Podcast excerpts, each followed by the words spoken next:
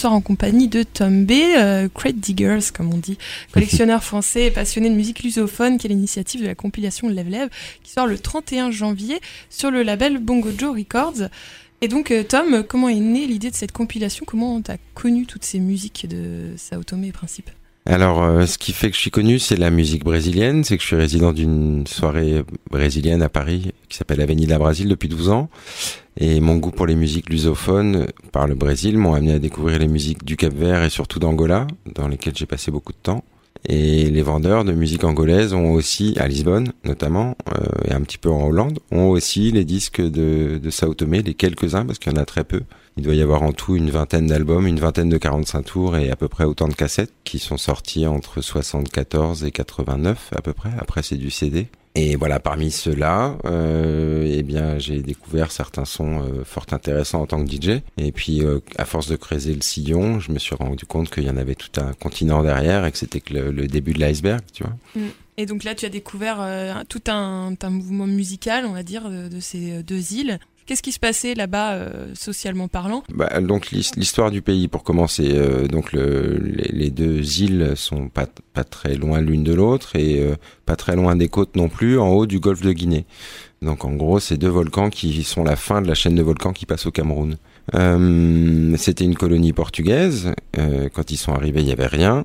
Et ça leur a servi de base pour monter le premier commerce triangulaire entre les esclaves qui se faisaient vendre par le roi du Congo et ensuite d'Angola, et qui ensuite ils emmenaient dans les mines d'or à Accra, avec donc la fin du trajet bien sûr qui était à Lisbonne.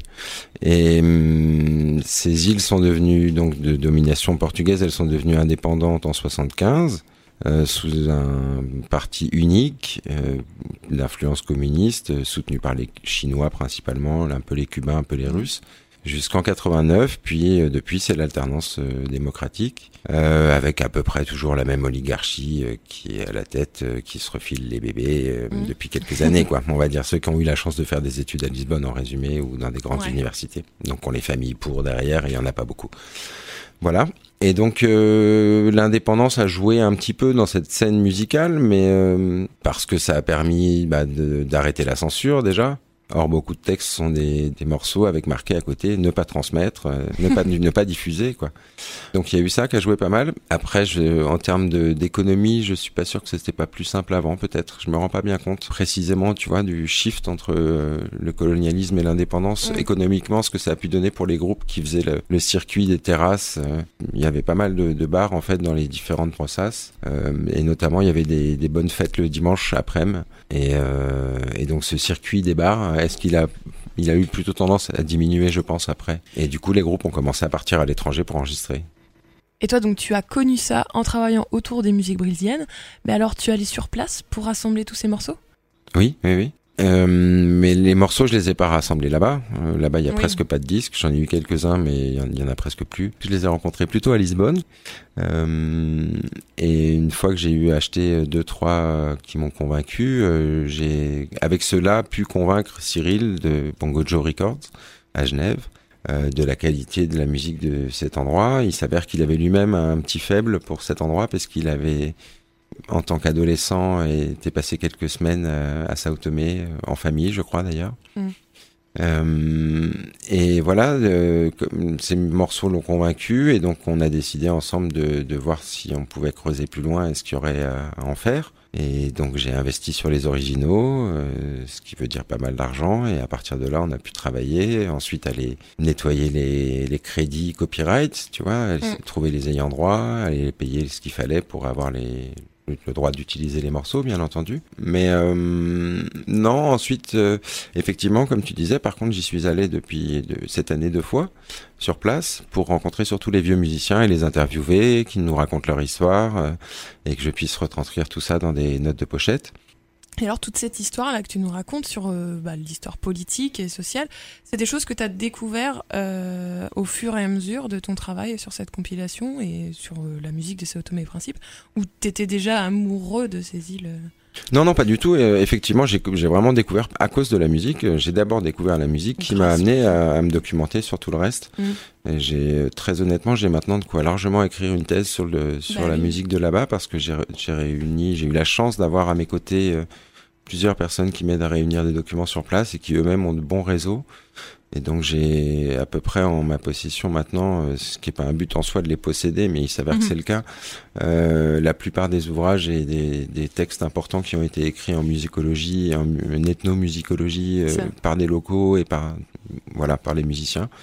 Euh, la plupart de des histoires des grands groupes et des grands musiciens racontés par eux-mêmes ou par leurs enfants. Enfin, tu vois, j'essaye de documenter au plus.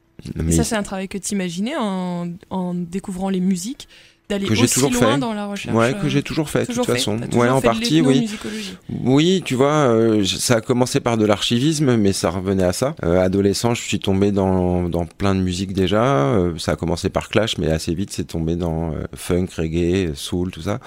Et, et oui, oui, j'ai toujours voulu savoir quel était le deuxième percussionniste qui jouait sur l'album de 76, mhm. tu vois, parce que parce qu'il fait une magouille là qui me plaît bien. Et donc voilà, j'archivais déjà à l'époque en documentant tout, et puis avec le Brésil, forcément notamment avec la partie religieuse, avec les candomblés, on, on s'est retrouvé assez vite à devoir se documenter aussi assez précisément sur le samba carioca aussi, parce qu'il y a toute une histoire, donc il y a un patrimoine à respecter.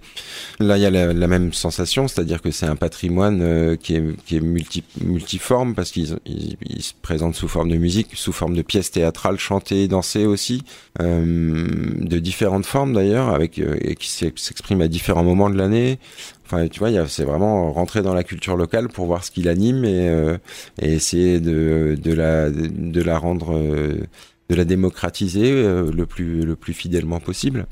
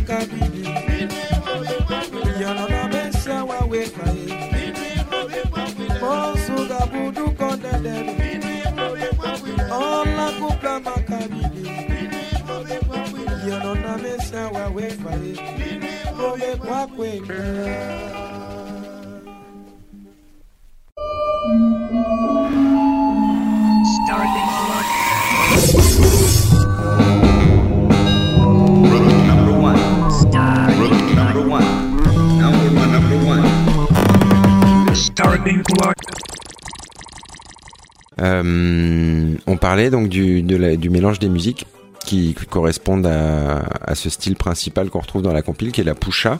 C'est le, nom du style euh, là-bas localement. Et alors, qu'est-ce que ça ressemble, la pucha Alors, un... ça découle historiquement du samba sokopé ou semba sokopé. Ils appelaient ça là-bas à Sao Tomé, qui était une variante du semba angolais. Mmh. Donc la base c'est un semba angolais, donc un merengue en fait, parce que l'Angola c'est du merengue. Euh, c'est même le nom d'un des labels là-bas. Euh, donc il y a de l'angolais pour le côté merengue.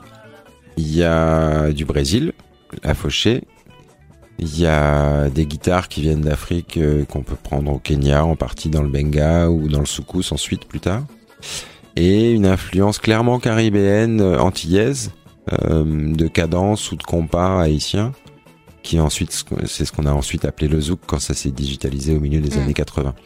Mais qui avait une grosse influence, il y avait des gros allers-retours entre les artistes africains milieu, milieu dès, le- dès les années 60 en fait, les artistes africains et antillais euh, par les musiques latines, notamment cubaines. Euh, les orchestres africains jouaient de la salsa, les, Ant- les antillais aussi, et les uns jouaient du zouk, les autres jouaient du soukous, mais, mais finalement se piquaient des morceaux dans les répertoires.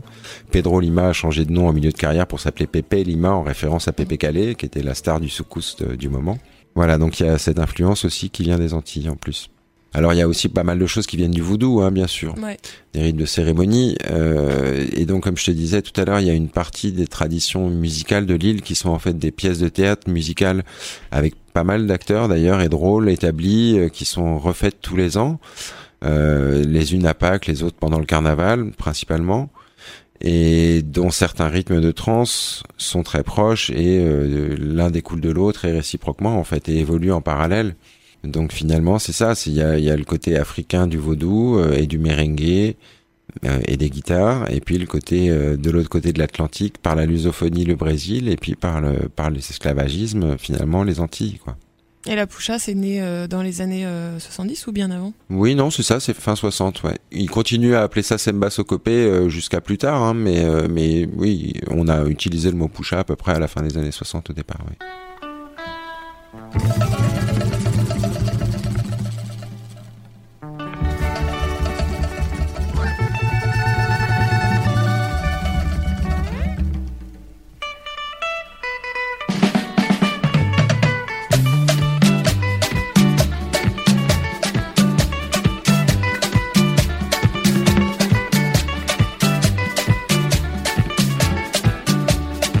Deixa lá, mamá, eu vou me embora.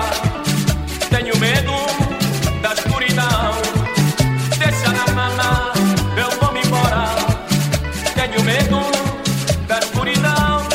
Está escurecer, mamá. Alguém me espera naquela rua de sempre, mamá.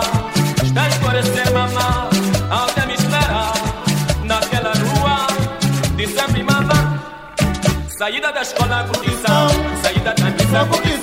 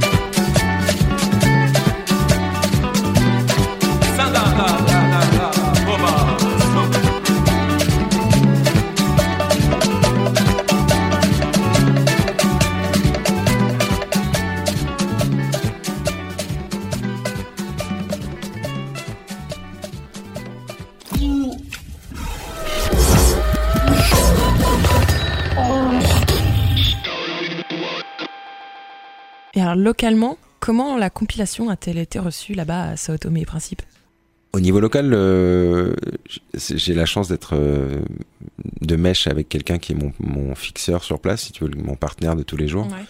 euh, qui est un médiateur culturel du ministère de la Culture, dont la mission est plutôt sur le côté danse, mais qui, dont le papa faisait partie du Maracuja, qui est un des grands groupes des années 60, et qui du coup connaît tous les musiciens de Lille. Ils ont, ils- ils- il est de la bonne génération, si tu veux. Oui. Moyennant quoi, euh, j'ai eu accès à tous assez facilement par lui et d'autre part par un autre garçon avec qui je m'entends très bien et que je fréquente beaucoup là-bas, qui est le dernier batteur de Pedro Lima en fait D'accord. qui du coup lui aussi a toutes les connexions. Et hum, du coup, euh, si tu veux, au niveau local, c'est assez euh, émouvant parce que la plupart des gens de plus de 40 ans connaissent par cœur tous les artistes depuis leur enfance, Mm. euh, savent dans quelle maison ils ont grandi, tu vois, et hum, connaissent toutes les chansons par cœur. Mais c'est pas seulement ils se souviennent de la, du nom de la chanson, c'est tu, tu lui chantes un bout de parole, il te, il te finit la phrase, tu Mm. vois, et avec la mélodie et en te faisant les troisièmes voix. Enfin, ils l'ont tous dans le sang vraiment, et c'est ça les émeut beaucoup que qu'un petit blanc ait décidé de Mm. de faire ça proprement. Et puis par rapport aux histoires de labels, tu vois, y a, dans ce genre de métier, il y a une part d'équité à avoir. Et il faut essayer de garder une certaine éthique. Euh, moi, pour moi, c'était capital et absolument euh, sine qua non, quoi rédhibitoire si c'était pas le cas et euh, il- bah voilà il s'avère que ça leur fait plaisir de voir que je vais jusqu'à euh, inscrire moi-même en payant de ma poche euh, les, les papis euh, à la société des auteurs à la SACEM portugaise si Ouais, tu veux ça. pour qu'ils touchent Mhm. des droits derrière parce que jusque là ça n'avait pas été fait depuis les années 60 ou 80 enfin voilà donc euh, je suis plutôt respecté et bienvenu et euh, du coup j'ai la chance qu'ils me proposent plein de photos originales par exemple que j'ai pu euh, numériser voir certaines qu'ils m'ont offert par contre, le projet lui-même n'est pas encore sur place, puisque ça sort que vendredi dans le monde entier, et je vais y retourner bientôt là, et je vais apporter quelques boîtes de CD là-bas qui seront vendues au prix de fabrication. Euh, mais de toute façon, on sait que dès qu'il y en aura un sur place, le lendemain, il sera en MP3 au marché. euh, Oui. Voilà, c'est le principe. Mais euh, le but est le but Le est but aussi celui-ci.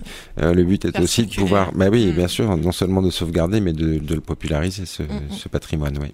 Et donc, euh, peut-être d'autres compilations à venir, euh, volume 2, 3, voilà. Oui, j'ai bah, j'ai mis volume 1 parce que je savais que là on en a mis 16. De toute façon, il en est sorti plus de 16. D'ailleurs, quand tu ouvres le disque, tu as à l'intérieur la liste des disques qui sont et cassettes qui sont sortis du pays. Il y en a pas mal quand même. Mm, mm. Mais euh, donc il reste de quoi faire un volume 2, au moins sur de les, des choses qui sont déjà sorties.